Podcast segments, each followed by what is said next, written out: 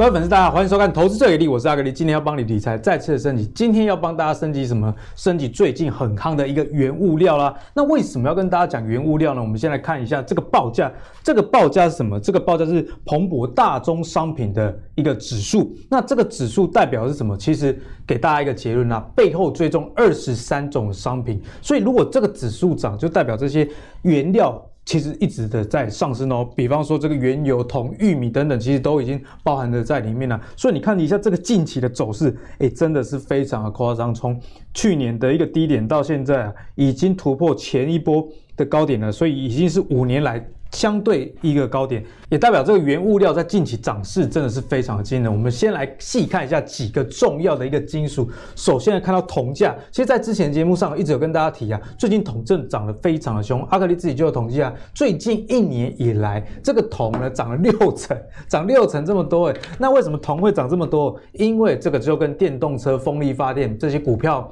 啊，里面的热门族群相当有关系，因为一台电动车大概用六十到八十公斤的一个桶，以前油车只有大概用十五公斤，那现在风力发电用桶的数量也是过去传统发电的四倍，所以为什么铜价这么的强，创下十年来的新高呢？一来是去年疫情的时候呢，这个铜矿的开采受影响，所以有减少，那在供给减少之后。这个需求却是提升的，因为电动车开始普及了嘛，诶，所以这个大宗的原物料其实跟我们的投资真的是息息相关。接下来还有看到铝啊，之前木华哥在我在我们节目去年年底的时候就跟大家提醒什么？诶，美国铝业你可以注意啊，为什么呢？因为它其实就是看到诶，整个铝啊价格的一个反弹，现在已经是两年半以来的一个高点。那接下来呢，这个镍。啊，镍这个跟电动车也是有关系，也是创下二零一四年以来的新高啊。所以从这样这么多的原物料行情大喷发的情况下，呃，专家就认为说，哎，这个。大宗商品的大周期似乎又要来临了。那这个上游的原物料上涨，会不会影响到下游一些电子相关科技类股？就是我们今天要来探讨的一个话题啦。例如说，钢管已经报价一个月涨了三次，在这么强劲的涨势之下，其实连这个台积电的南科扩厂，哎，也传出被追加哦。所以这个原物料上涨，有人也说会对一些怎么资金承受度周转比较没有那么强的，可能小型的建商也会造成这些的影响啦。好，所以今天。呢，我们要就要跟你探讨，在这个原物料大涨的情形之下，投资上我们该有怎么样的一个思维？首先欢迎我们第一位来宾，是我们古怪教授谢承业。嗨，阿哥你好，各位观众朋友、粉丝们，大家好。那第二位呢，是我们的妖股大师，我们的敏章。各位朋友大家好。好，先来问一下教授了，这一波这个商品。原物料全面的一个上涨，那上次出现这样子类似的的大周期是从两千年开始，然后一路到这个二零零八，那当时跟中国的崛起是相当有关的。那这一次的这个原物料的上涨，是不是关键也跟中国有关？那刚才这个阿格力讲到这个大宗商品的这个指数啊，我帮各位算了一下哈，从去年的低点这样上来啊，整整是七十趴。七十，所以实际上，如果说去年疫情发生的时候，呃，我们根本不知道买什么股票，我们也不确定股市会不会涨。但是我们必须理解一件事情：一旦当我们恢复我们的经济活动的时候，你所有的东西都要重新开始。对，哦，包括你的原油，包括你的矿产，包括你所消费的所有的东西，我们不不确定会不会大量的用到铜，我们也不确定。油价会不会复苏？我们也不确定矿业原料我们会不会从我们会用到什么程度？是，但是重新开始这件事情是肯定会的。嗯、那所以呢，那时候如果我们什么都不知道，我们就在最低点去买进原物料相关的 ETF 哦，或者相关的公司的股票，真的是赚翻了，而且也也不用去想太多什么订单的问题哦。那当然，大家就会思考说，这一波原物料的上来。会不会跟中国有很大的关系哦？我们要先理解一件事情，就是说全球的景气的一个观察，其中一个非常重要的就是所谓的散装航运。对哦，那散装航运里面其实又有分啊哦，这个 BDI 指数有分 BPI、BCI 跟 BSI，就是你在铁矿砂啦、矿物啦，或者是这个农产品。如果我们仔细去看这个图哦，看看得出来，我觉得应该还是看得出来哈，就是说。上面这一条绿色的这一条线是什么？哈，绿色这条线是中国的 GDP 实质 GDP 的一个年增率哦。那你就会发现说，从二零一零年之后开始，其实这一个 BDI 指数啊，一直没有办法突破前面的高点。哦，那是不是跟中国 GDP 有关系啊？对，那你阿格力讲到这个就是绿色这条线，你就发现它是一直往下走的。好，然后呢，疫情这段时间杀得很凶嘛，那 BDI 当然也受到影响。可是因为在疫情过后，整个经济的表现呢，有了强劲的复苏了。对，有了强劲的复苏了。这个强劲的一个复苏呢，很快的 BDI 啪一个就上来了。哦，那整个这个散装航运指数就跟着上来了。那这个是其中一个证据。我再给各位看一个证据哈，这个叫 CRB 商品指数，蓝色这条线叫 CRB 商品指数，红色这条线我们拉的。时间更长，拉到两千年那个时候，还是中国的 GDP 实质的年增率，实质 GDP 的年增率哦。那这样子联动的情况下，各位呃，我们的观众朋友应该看的会更清楚一点哦。你就会发现说，哎，真的，当中国的经济增长率持续往上的时候，CRB 那什么是 CRB 指数？包含原油，包含天然气，包含这个矿、贵金属、农产品哦，这个呃，这个。肉牛、活猪啦，因为突然不知道，呃呃，这样总不能讲牛排哈，肉牛跟活猪，那你会发现就是说，这个 CRB 指数，哎、欸，真的会被中国经济增长率带上来。然后当中国的经济增长率大幅度下滑的时候，大家有没有看到这个地方？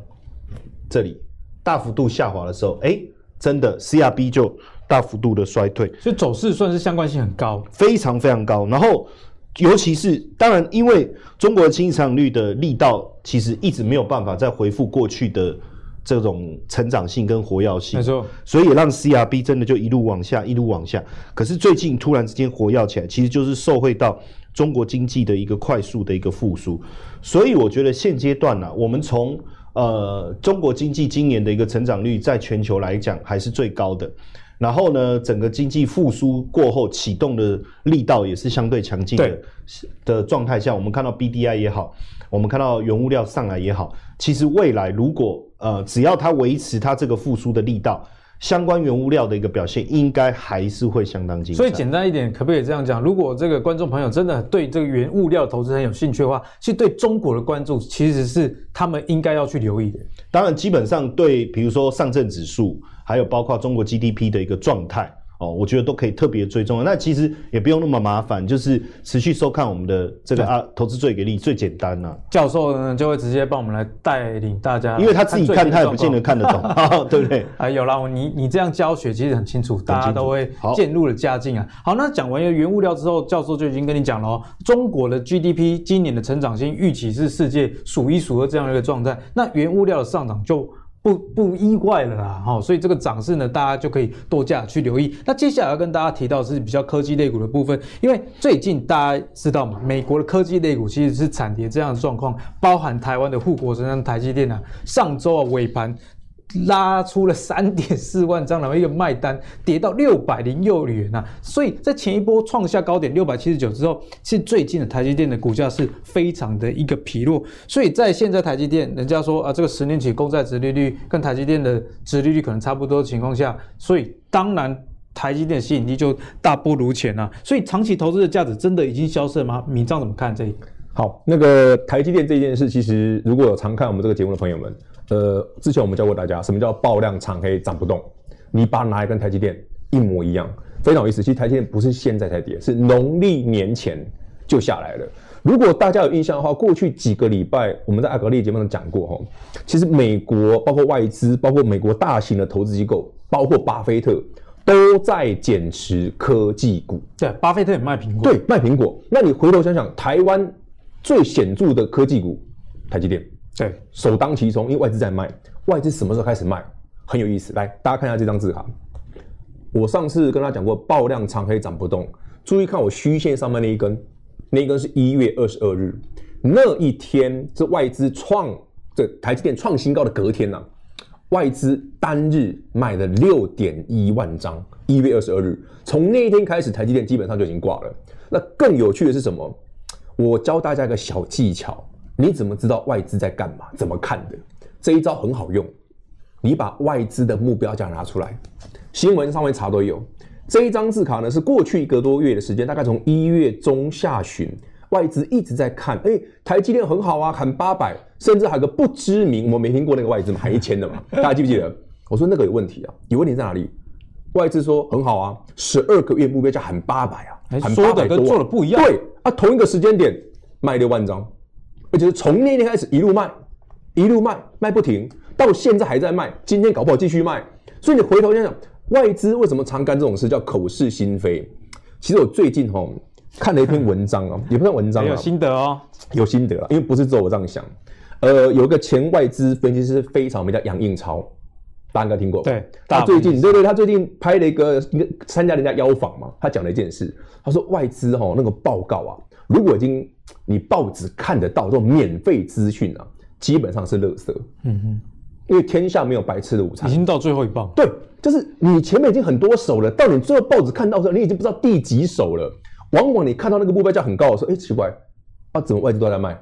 所以。大家注意哈，如果你下次再遇到哎、欸、台积电这种类似的股票，市场很很好，外资看很棒，你回头看外资在卖就知道了，那就真的是出货。所以下次哦，当我们这个节目哦有机会再来反复印证的时候，你就会知道，呃，什么叫做买一点，什么叫卖一点，尤其是这种大型股。改天哦，台积电如果啦，好，真的真的回到一个合理一点的价钱的时候，大家去猜猜外资会写什么？我为什么这样讲？来来来，这张字卡，如果有一天，因为台积电已经做头了，这个已经毋庸置疑，很明显哈。台积电做头之后，它自然会修正，修正到什么样的状况？哎，是季线可以买，还是破季线可以买？不用猜，你看这些看好的外资，哪一天跟你说外资不，跟你说台积电不好，你再看看他们买了没？反手做，反手，对，你就跟他的报告对做，你再看他的动作，哎，一公布后给够低倍，那就是买点。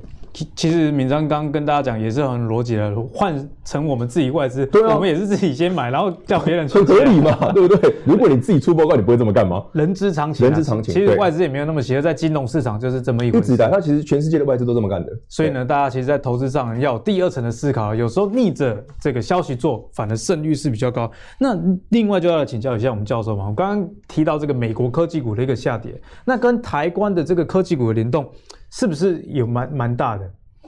早期的时候啊，因为我们的基金都是以这个 benchmark 都是以 S M P 五百为主，所以我们都一直认为说我们跟 S M P 五百的相关系数比较高。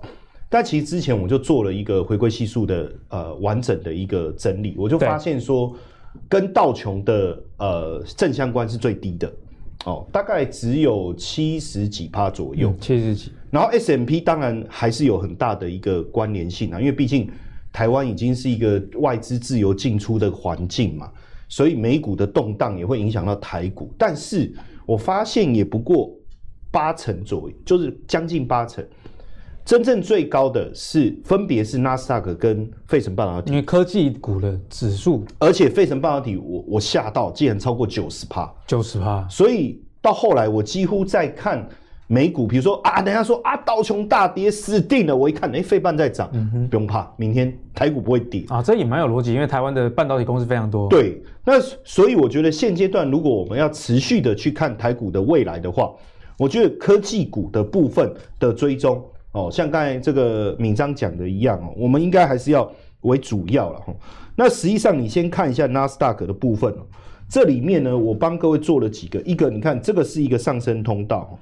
它既然跌破原来的上升通道，跌破原来的上升通道，惯性改变了，惯性有一些些改变哦。就以前都十点回家，最近十点半回家，好像哎，有一点改变哦，有点感觉。然后都跟你讲什么主持 Clubhouse，对不对？哎哎，是你吧？哦，好，那就每次中午都说啊，有 Clubhouse，Clubhouse，对不对？确实有，确实有。哎，惯性有点改变，而且我我我们也发现说。长期以来上扬的这个月均线跟季均线，哎，也开始有一点点这个力道衰竭了。你看，这个像这个月线的部分已经开始走平了，虽然季线还在上弯，可是你看价格已经开始撤了。当然，上个礼拜因为我这个资料我是抓到这个二十六号哦，但是其实昨这呃昨天晚上美股是有呃礼拜一晚上三月一号晚上美股有一个比较大的一个反弹。对，因为就是说，哦，殖利率好像又下来了，哦，然后这个纾困案好像又，呃，众议院过了，哦，诸如此类的。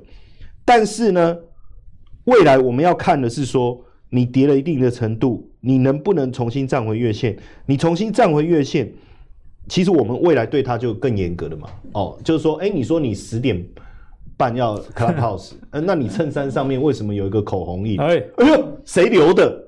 还搞不清楚，对不对？连自己都吓到，被抓到，下次要谨慎一点。好，但是你开始回到十点回家了，没错。好，但是大家还是会有点怀疑，你能不能创前面的高点？如果不行，通常市场卖压会更大，因为毕竟有前科了嘛，对不对？对，而且刚才敏章也讲啊，对不对？你看他就被抓到过啊。哦，不是，他不是讲这个，是吧？他是讲说巴菲特哦卖苹呃苹果的股票。其实我们看到很多的。美国的前五百大机构确实在调节科技股，所以这个部分我觉得还是要注意。毕竟涨多了嘛，也不是科技股不好了。对，那另外一个就是说，尤其是我刚才讲跟我们联动最高的费城半导体哦，实际上你会发现哦，就像在这个呃上个礼拜，其中有一天比较长的下影线，然后但是反弹不过又打打下来。当然呃，这三月一号这几天它的表现还蛮强的，所以我觉得还。对我们的信心的呃恢复来讲，还是有一点帮助啦。那毕竟，实际上就国际市场来讲，第一个基本面是好的嘛，对。第二个资金是宽松的嘛，所以虽然说科技股的本益比高，面临调节，但是大部分的呃这个所谓的半导体相关的股票的的这个本益比还没有像科技股这么夸张哦，所以你就会发现它的。这个止跌的力道是比较大的。那我也把这个费城半导体指数，在这个呃上个礼拜跌幅比较大的，哎、欸，真的很认真哎，很认真、啊，是教授等级的。对对对，所以因为要来上这个节目啊，对不对？然后结果呃传给制作人，明明传给他说我还没传，你看 就太认真了，认真过头。好，然后你看哦，这个跌幅这么大，哎，可是阿哥你你看哦。它其实这个这里有两个数字，大家可能不理解我为什么我绿色的是什么？绿色是上个礼拜的跌幅，但是最后是最后那个礼拜最后一天的表现，最后一天的表现。所以假设最后一天，像你看这个 Cree 好了，这 LED 这一个，对，它如果在最后一天没有涨七趴的话，其实它上礼拜要跌十六十十七趴哦，是这样子看，对，那。说是，所以表示他们其实看起来跌得很深，可其实都开始反扑了，都开始反扑了哦。有包括你看这个呃赛灵思对不对？哦，然后包括这个 Skywork，甚至我们看到下面这个 ASML 哦，本来是跌四点五九，可是如果最后一天没有反扑的话，跌幅可能要到六趴。对，所以其实半导，然后你看像 AMD，看看起来跌了快六趴，对不对？哎，最后一天反扑了二点五，哎，其实如果你加这个把它补回来的哇，它跌八趴多，八趴还蛮凶的。可是可是表示说，其实有开始反扑了哦，有开始反扑，有资金在承接哦。对，所以基本上来讲，我觉得呃科技类的部分，我们持续的观察。那确实哦，就是说呃，我们跟泛拜费城半导体指数的联动性这么高，我也帮各位做了这个整理哦。你看，这是美国耐久材订单，电脑与电子产品的年增率。后面这个就是它年增率的数字，那很明显的可以看到，为什么台股在疫情过后，它的股价的表现很强。疫情过后的年增率持续的上升，对，可而且实际上哦，如果我们看长期的一个结构来看，我们台股的表现真的跟美国的，尤其是电子相关产品订单的状态是有很紧密的关系哦。所以如果说费城半导体指数它能够领先止跌。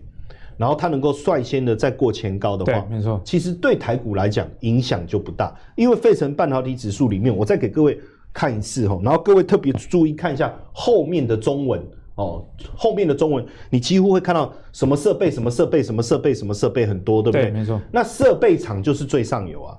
所以，如果它设备卖得好，表示后面的厂商他开始制作东西，然后要卖出去，表示东西会销得很好，也是展望未来会不错嘛。而且像你，你看苹果的门市现在全开了，对不对？那当然，你说苹果门市全开了，这件第一件事要做什么？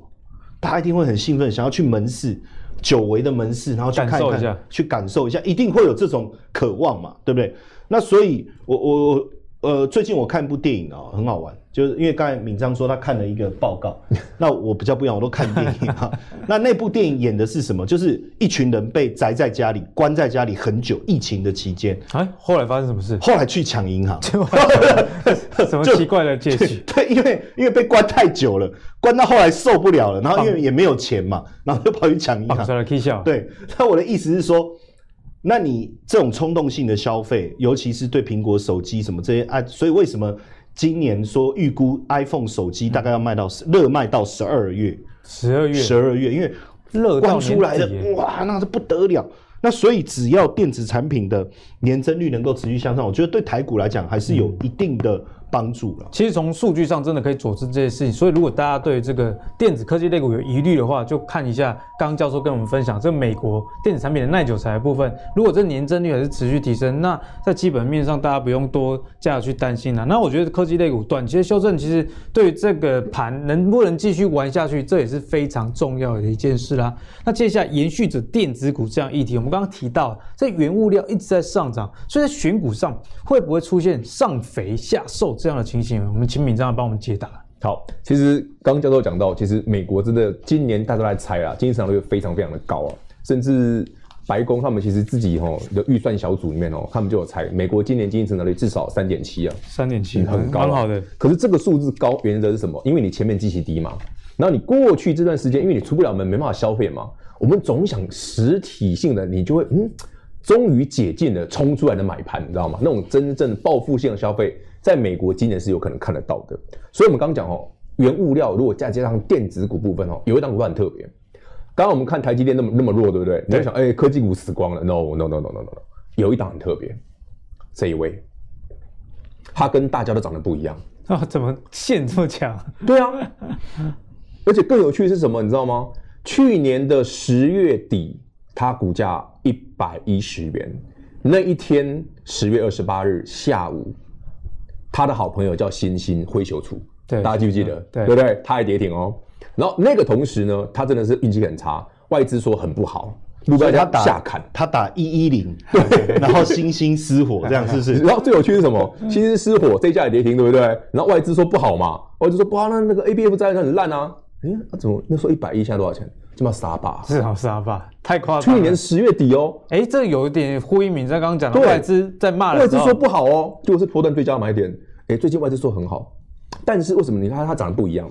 所以这个哈、哦、PCB 里面哈，尤其是这个 ABF 窄板的部分哦，其实跟原物料有关系，它需要那些金属材料。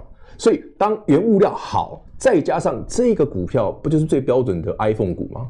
对啊，所以它是一个很长多的格局。所以改天你又遇到这张股票，外资说很不好的时候。多多留意，反正就是对着做，这样就对了。你要跟外资对做，很奇怪，外资出的报告真的很神准，就是他说不好，都是好买点；他说很好，对他最近又说南电很好了，所以大家要小心，因为外资最近南电目标今天喊到四百多了，喊到四百，所以这个这个这個我就很担心了。所以每一次哈投资哈，我说我常常觉得有些股票真的没有太多的诀窍，你就看看那些口是心非的报告到底写什么。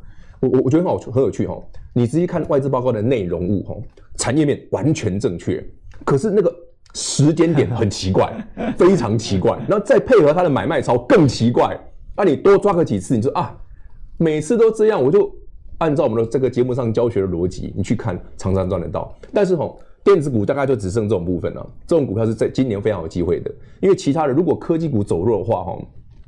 有些股票真的像台积电一下去哦，台积电相关的晶片什么什么设备的，其实这一波修正的幅度可能会比较大。都以拖拉股的，很，子弟兵很多。台积电最大，所以相关的这个是例外哈。在台湾最近电子股走弱的状况下，这一档算是例外。所以如果大家有兴趣的，下一轮多留意。另外，原物料股真的很明显，愈大支愈好，越大越好。很奇怪，你看整个哈原物料，尤其是你看这这这个族群塑化的。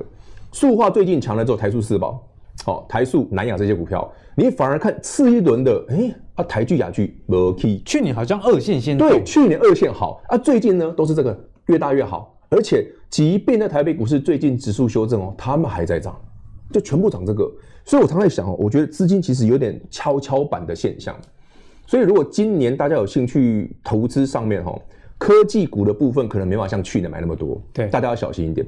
反而这种，诶，殖利率也高啊，对不对？公司很赚钱啊，然后配合的整个原物料上去，甚至原油价格也上去，这个族群塑化股搞不好是未来这几个季度，今年以来有可能是台北股市一个非常重要的多头要角。这就跟去年哦，全部都科技股不敢换，今年这种族群反而多留意，而且是过去大家一觉得嗯，买这个很牛哎、欸，这不就是一个？可是最近它不牛啊，它最近很强啊，所以我才说今年的逻辑哈，跟去年嗯，如果你去年买电子股、买科技股，哎、欸，我买台积电赚很多，你把去年你买台积电、买联电那个逻辑套用在传产股有一些大型股身上，成我会完全适用哦。哦，给大家做参考。所以我觉得台北股市哦，这一波如果啦，真的万一万一啦，万一不幸真的科技股又修正的话，资金是个跷跷板，它会慢慢慢慢往传产类型的股票去挪，尤其是原物料族群，嗯、恐怕会很强。所以，我们可不可以说，其实这个盘呢，大家不用看到科技股呃涨不动，就觉得这个盘要结束，只是资金轮动到其他的。它是一个跷跷板，多头没有结束。多头没有结束，只是说现在这个阶段涨多的科技股修正合情合理，但是其他的传产股，诶，怎么突然慢慢慢慢上去？大家如果留意这个资金的挪动跷跷板的话，你在这近期的投资会比较容易掌握得到。那我们接下来就要来看资金最近转移到哪些的方向。阿格力这边就有一张手表，我们关注到有四个方向是最近资金比较容易去的一个地方哦。第一就是。低基期嘛，例如说我们在前几集有跟大家提到这个金融股，金融股在二零二零年一整年哦，一类嘞。不过在最近金融股表现非常的一个强势哦。为什么？因为它低基期嘛。那接下来呢，有一些金融股也符合了这个高值利率哦。所以高值利率类股不止金融股，其实在在台股里面很多传产相关的，例例如说一些生活类的股票，去年呢，基期都没这么低，所以。当股价没有那么高的情况下，殖利率通常相对自然就比较高啦。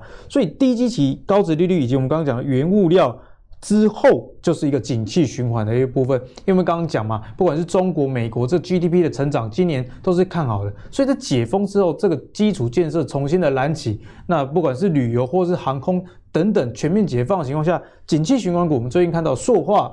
哦，钢铁其实都是这个样子一个味道。那相关的股票有什么呢？例如说，以高现金殖利率来看的话，像是中联货啊、富旺哦这些的这个现金配发的殖利率都有到将近十 percent 这样的一个水准。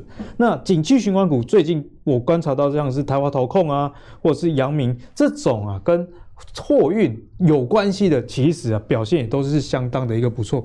接下来就要请教我们教授，怎么样看待这些高值利率或者是说景气循环的类股？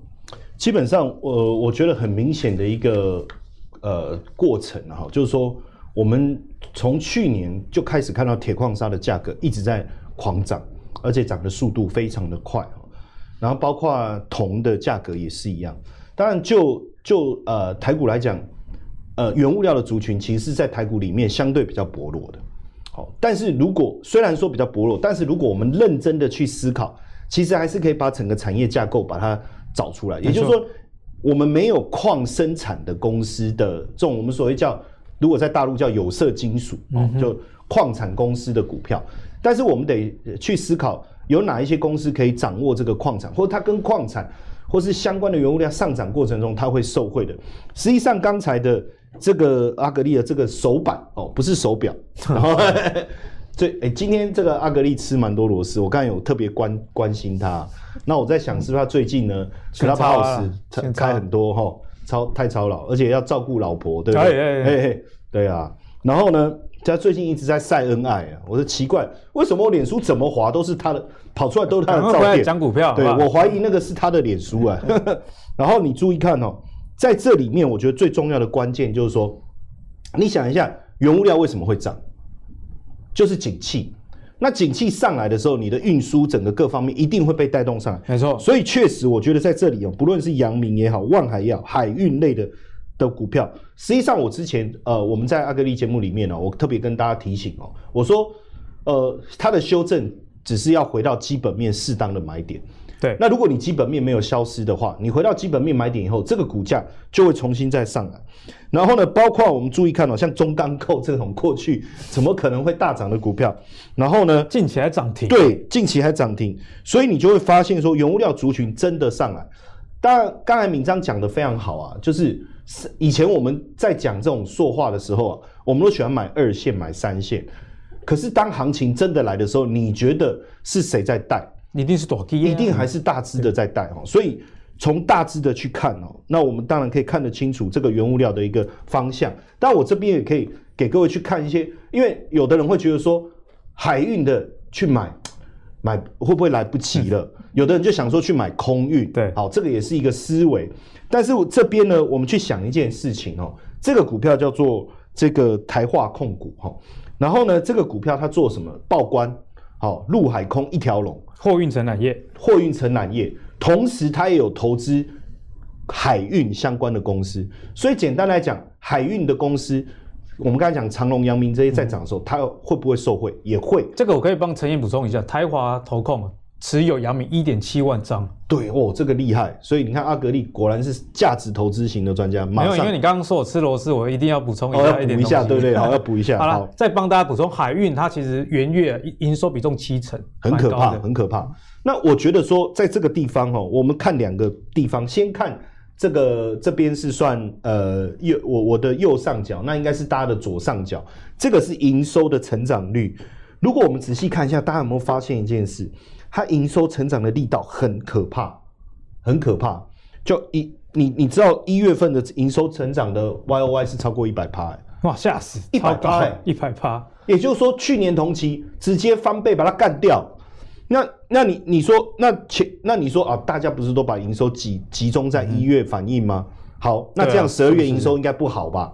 但是十二月营收成长率你看也超过五十趴，十一月也五十趴，而且有越来越强，这样越来越强的趋势，所以有反映到这个趋势。更重要的事情是我们去看获利的时候，发现说，哎，去这个这个营收已经很厉害，已经公布到一月了，对不对？好，那获利的部分，当然我们到目前为止还是只能看到第三季。我们也不用去预估第四季或今年第一季，对不对？对，我们先看它第三季就好，一点四三。那你的第四季的营收又更好，暴增。今年一月营收暴增，那到底今年的第四季跟呃去年的第四季跟今年第一季应该赚多少钱？这个我不敢算了哦，嗯、大家可以自己算一下。就是你可以以这个第三季一点四三作为一个基准点去思考啊。那如果这个基准点我都不要增加好了，我把它乘以四就好。哎，一年也有快六五六块。对，那股价才才这个不到四十块的时候，到到底市场在想什么？本益比连八倍都没有，到底在想什么呢？所以突然之间大家想通了，酒醒了，了哦啊！你看。这个买盘一冲一进来，它就爆冲了。所以如果在这样的情况下，那如果我买它，我等于也有买长隆、望海、呃阳明的空运也有一点点。那我也有买空运，然后货运承揽也是我在做。那你说，假设这个缺柜的问题没办法解决，实际上你货运也好。这个海运也好，不海运啊，你你也不见得有东西可以运，但是它一定要去处理嘛。你到岸了以后，它就要开始整条开始运输。那未来如果这个货柜这个塞港的情况有舒缓以后，哇，那就更顺畅了，那就更不得了了哈。所以我觉得今年整个原物料上来之之余啊，也可以特别去追踪一下相关的族群，因为原料其实也是需要这些空运啊、海运啊去运输了。那刚刚教授我们跟我们讲到台华投控，它其实就就有在做报关嘛，所以你这个进出口一定跟这个报关是息息相关的。那教授，我们还有没有其他一些在存股上啊，是我们特别要去留意的？基本上，呃，实际上大家可能说真的哈，我我觉得今年会开始有一个不一样的转变是什么？大家也会开始认真去思考，那些高本一比的股票，我真的还要追吗？嗯、哦，散户，我我我觉得说，可能他有的比较不理解哦，他可能是盲目的跟从消息。但是，比如说有在追踪我们节目的，其实大包括木华哥，大家都有在提醒这件事情。嗯、你高本一比的股票，如果你的成长的力道没有办法跟上的时候，那这个时候大家会开始思考往价值这个方向走。那如果要往价值方向走，当然。第一个，大家思考的是，你你本一比如果没有那么高，那到底是你股票本身的问题？因为有可怜之人必有可恨之处嘛，还是说真的大家低估了？这是第一个。第二个部分是什么？就是说它有没有好的值利率来保护我们？所以今年大家开始往高值利率的股票去寻找，但是高值利率的背后，我觉得有几个点我们要注意啦。第一个，它是不是一一向是高配息配得很好，还是说，哎，最近突然高值利率，这个不太一样。第二个是什么？就是说它的获利是不是够稳健？可是我我觉得一个观念呢，哈，这个这个讲完大家知道了。好，知道以后要怎么找股很累，所以呢，我会比较鼓励大家去看所谓的高股息的 ETF 哈。那像现在台湾下选股的时间，我觉得也不用刻意去选啊。你说真的选，你可能会选到一档赢他们啊。但是你你那一档你敢持有多少比例资金？嗯、我我觉得也是一个一个问号。对，那最后与其这样子，然后你自己挑一挑也挑了二三十档，不如直接直接用 ETF 来看。所以现在来讲，我们发现说像呃，比如说呃，精选股利啊，国泰的啦，高股息啦，高息低波啦这些，其实呃，殖利率都还不错哦，殖利率都还不错。那因为国泰精选三十这个呢，这个近三年是只有。呃，就是最新一年它的其实配息，因为它其实挂牌也不久了，对，所以这个数字真正来看大概也有三四趴了哈。那其实大部分大概都也有四五趴，所以如果你对呃台股的说真的这一波台股的上涨哦，这些高股息相关的股票的涨幅其实都没有大幅度的跟上，但是呢，如果可以接受高股息的话，我我觉得大家也可以再去看一个，因为最近刚好。香港它不是要提高这个印花税嘛？对，然后很多大的股票又稍微修正了一点点哦。那这个叫做这个是我呃，我我我在我其实也都跟大家讲，我最近又问我太太说，到底户开好了没有？因为因为我我是真的要这个帮小孩子，请他去投资这个是，就就用我小孩子的名义去存嘛，去存。你真的是好爸爸。那但是是我太太付钱，出存钱，我收回出一张嘴。等下我收回我刚刚的讯息。可以的，我也接受。对，那你看哦，恒生高股息啊，基本上它的殖利率其实是超过台湾的高股息的，高出不少，哦高出不少，大概七趴多。为什么殖利率这么高？实际上当然有几个原因，第一个就是说他们的市场的 market share 更大。所以它的获利其实更好，嗯哼，所以它能够配出来的配发率其实是更更稳、更高、更稳定。是，所以基本上大部，而且有一个更有趣的，就是说，其实长期呃港股算是被低估了，哦，就是大家比较喜欢。可能这最近几年也有政治的一个因素。对，就大家同样的股票，大家可能喜欢买 A 股，就因为内资比较活络。反而没有去买港股，所以它的股价也被低估，也有关系。我觉得也有关系。反而对纯股族来说，股价被低估算是好事。对，那更重要的事情就是说，它的产业配置，这个指数里面它的产业配置，地产、金融、工业、能源、原物料、公用事业、非必要消费，其实都是我们讲景气循环上来以后会带动的族群。对，就景气上来以后会带动的，就是原物料哦，高股息。这些跟景气联动性非常有关的这些族群，它的持有的这个档数跟比重相对都比较高，所以假设说接下来大家在投资的一个呃操作上，你也认同，就是说景气真的开始复苏了，原物料族群开始往上走，那整个物价也开始往上的时候，你势必要往我刚才讲的，比如说地产啊、金融啊、工业啊、原物料这个方向走。当然，第一个。呃，香港的这个恒生高股息，它里面投资的是这个族群为主。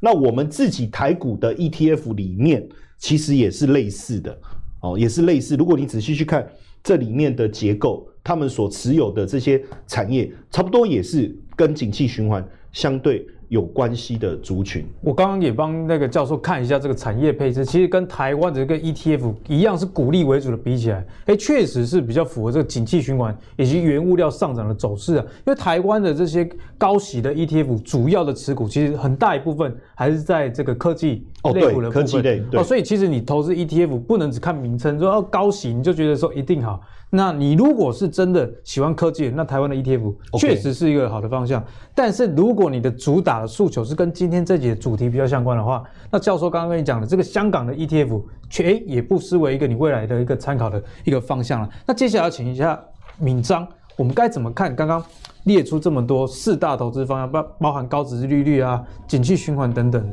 嗯，我刚好注意到一个东西哈，我们的景气循环那里面，呃，大家都蛮看好航运族群的，这也是我最近几个礼拜很多客户在问的，问航运股，因为航运股其实去年十二月出现一个波段高点，压回之后，最近又涨上去，那航运股大家都说基本面非常好啊，那真的好吗？还是说它有疑虑嘞？其实我今天注我注我今天在做字卡的时候，我注意到这个现象很有意思。这个是大家很多人都有的，叫长荣长荣海运。其实去年八月它才十几块钱而已，它这一波涨了非常多到四十几块。但是它有个很可惜之处，大家注意看这张图哦。这张图去年最大量的是八十八万张的历史天量，是十二月二十九号。然后最近反弹有没有注意到那个价格过不去？去年十二月二十九号那个价格，你画一条横线过去没鬼，因为很多人解套就想跑了，对，没鬼。所以明明基本面很好，哎，那这长龙都 keep 不 keep？可惜就在这里。这也是我常跟大家分享，如果基本面真的很好，没有错，我们最喜欢这种股票，尤其是这种长多的。但是留意一下筹码，你买这一档最近的空间就很小，摸瞎谈。反而另外一档很神奇，同一个族群，刚刚资料里面也有的，这一档就猛了。阳明，你看哦。去年的高点，哎，十二月那个二十九号附近那个量被吃掉了，反而到最近，哎，一月份有一个三十几万张，然后呢，二月份又有个三十几万张，而且这两个量对立哦，是对称的哦，一个三十八万张，一个三十九万张，所以换手成功了哦。所以第一波的换手上去了，但是第二波这个三十九万张要小心。哎，怎么说？你前面这里三十八万张买的三十九万张，他们会买？啊，我对称量嘛，我可以再换一次啊。你知道我今天做这张字卡的时候，阳明是涨的，结果我们来录这个节目，阳明跌停了啊！因为又又换了，又换一次。所以说，其实这个族群，如果大家有兴趣研究哈，真的不是它不好，它很好。But 买一点你要抓一下，因为每次我常有人问我持股，哎呀，我的长龙买那四十块会不会解套？我都很不忍心告诉他说有点难呢，因为你上次那个量太大了，八十八万张啊。对，而且那个量爆量之后，你隔天好，你看大家大家自己看。你自己看长隆这张股票哦，所以其实套了不止八十八万，不止，而且是它套了之后，那个上去是可以卖的。你有两三天慢慢卖，可以卖四十几块。你可能去年买十块、二十块、三十块的朋友，你你卖四十几块赚翻天呢。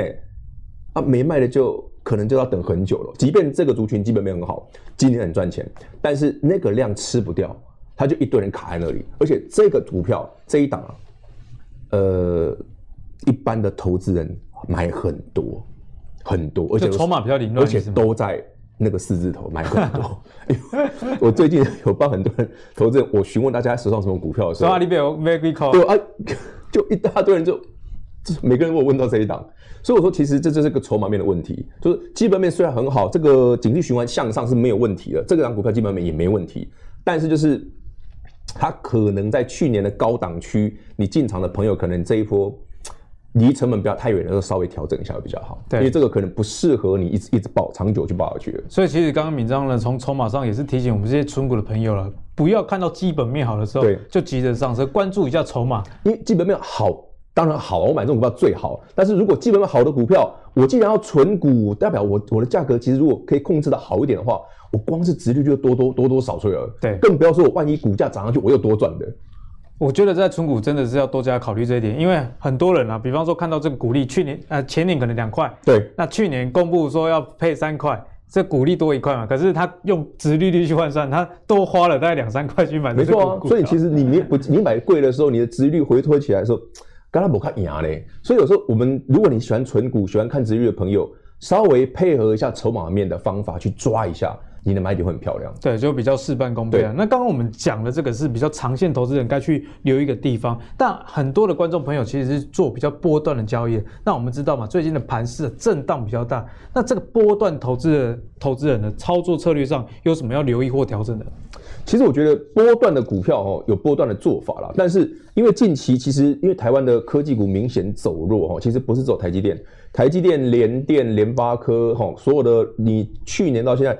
非常非常厉害的电子类股，几乎都在最近一个月的走势都涨得差不多，都涨台积电那个样子，就是你前高没有过，然后过完年之后，哎、欸，大涨六百点又没过，他们能两头很明显哦，而且是两个头，第二个头还比第一个头矮，那这种就是双头结构就比较明显的，所以近期很多科技股都有这个问题。但是如果你真的是要做波段的朋友，你回来找买点的时候，我反而推荐一个东西给大家参考哦，来来来来。这个古尼博虾 K 掉的股票，叫做红海。我还记得闵漳上次跟大家说，嗯、看其季线再说。对，而且很有趣的是什么？这个族群哦，它至少会有就就题材面的力度来讲，两三年跑不掉，哎，题材面。但是好在哪里，你知道吗？红海这张股票哦，当然你不要买一百二的啦，它有可能在区间会回来给你买。所以它这个虚线，你看那个季线位置刚刚好就在一百块附近。它如果真的遇到台北股市，哎，台积电最近就不好嘛，把它填回来呢？哎，台积电跌会不会把鸿海拖下来？有可能哦，因为指数差，指数差的时候，红海会不会拖下来？是一定的，因为它也是权值股，而且是电子股。但是它的电动车题材根本都还没有发酵到。那大家注意一个东西叫成交量。其实红海整理非常久了，在去年台北股市所有的权值类股，这应该胜 K 熊救哎。坦白讲，这应该胜 K 熊救哎。对。那红海以前大家最诟病的两个东西，第一个叫接班人，那郭台铭的没接班人呢？现在有了，现在有了，而且做的还不错。第二个是什么？公司不够透明。因为以前郭董就这样子啊，郭董很霸气嘛。你知道以前哈，你去如果郭，你知道以前红海不太开法说的，然后每次呢，人家问他说啊，红海怎样啊？郭董就说啊，你不需要你卖掉啊，你不要我通收啊。他他都这样讲，你知道吗？那对于法人来讲说啊，我到底是好还是不好，你都没有讲啊。那你回头想想，哎、欸，台积电这么大的公司，每一季法说，哎、欸，人家都讲得非常清楚、欸，资本支出多少钱、啊？对啊，多少讲得很清楚。红海都没有讲，就红海现在这几年好多了啦，有慢慢进步了，比较透明了。这个对于外资而言是一大利多。以前为什么大家都只买台积电？因为台积电透明啊。哪一天红海，哎、欸，真的这个电动车不是只有题材，而是在未来两年之后，它慢慢不是从题材变成真实的业绩面。它如果有一天双利双生呢？对不对？嗯那你现在看到的红海，就不是现在的红海了，那个价格可能会差很多。所以回头想想，嗯，如果我嫌台积电很贵，我还看看红海这一轮，如果真的整理完有修正到回来捡，会不会是很好的投资标的？因为电动车，坦白讲是台湾非常有机会的一块啦。对，那另外一档哦，他的好朋友啦，同样电动车，他的好朋友啦。哎，你们发现这次我们都讲大的，不讲小的，因为其实这一波吼。真的，大的股票强势很多，很明显。那逻辑很简单，其实我们之前在阿格力节目当中讲过，台北股市从去年到今年，全球股市也一样吼，永远记得吼，真正的买盘是谁？如果真正的买盘是外资、是主力、是大户，他们会担心一个问题，叫做成交量，我有没有好进好出？所以，如果这些公司这些产业的基本面很正确，那他为什么只买大的不买小的？原因就在这里。大的股票对这些法人，对这些真的有实力的投资人，或者是法那个法人机构来讲。他们一定往这种股票挑，所以哪一天万一红海或者是万一裕隆真的出现下一轮电动车的买盘的时候，请特别留意，尤其这种长线的哈，大家把那个，因为像我我是日线哦，如果你去看周线或月线，你会发现这个族群包括红海、包括裕隆、包括其他那几档哈，真的以长线的角度来看，他们才刚刚开始而已，是完全没有量变成突然。冒一冲量出来，然后修正，找买点，这样就对了。所以呢，其实电动车还是大家可以持续留意的。今年可以留意这个话题，应该也会延续个几年，一两年跑不掉。除非我们三个都开电动车的时候，可能那时候才是。好，如果我们都开电动车，一定跟大家报告一下。好了，今天的节目相信大家收获又很多了。首先呢，我们在一开始就跟你提到，哎，原物料啊，确实是短期，不管是股票还是我们从总经的角度来看。都是相当值得留意的族群。为什么？因为随着各国的解封，以及我们刚刚讲到中国这个重要这么规模经济规模这么大国家 GDP 在提升的时候，势必就会带动原物料，甚至是这些航运，其实都是息息相关的。那在这一个盘对比较长线的投资人来说，其实啊，这些景气循环股里面也也有很多其实是殖利率不错的，例如说像是银建，以及刚刚讲到的这个航运的部分。那你如果是比较喜欢短期操作的朋友，刚敏章我告诉你啊，电动车其实。还是你值得留意的部分。虽然现在股价是相对弱势，但是如果跌到季线，那到时候市场上有话题的时候，不妨啊，这个就是一个很好的投资方向啦。好，如果你喜欢阿格力的投资最给力的话，别忘了到 Facebook、YouTube 以及 Apple 的 Podcast 订阅。投资最给力，我们下期再见喽，拜拜，拜拜，拜拜。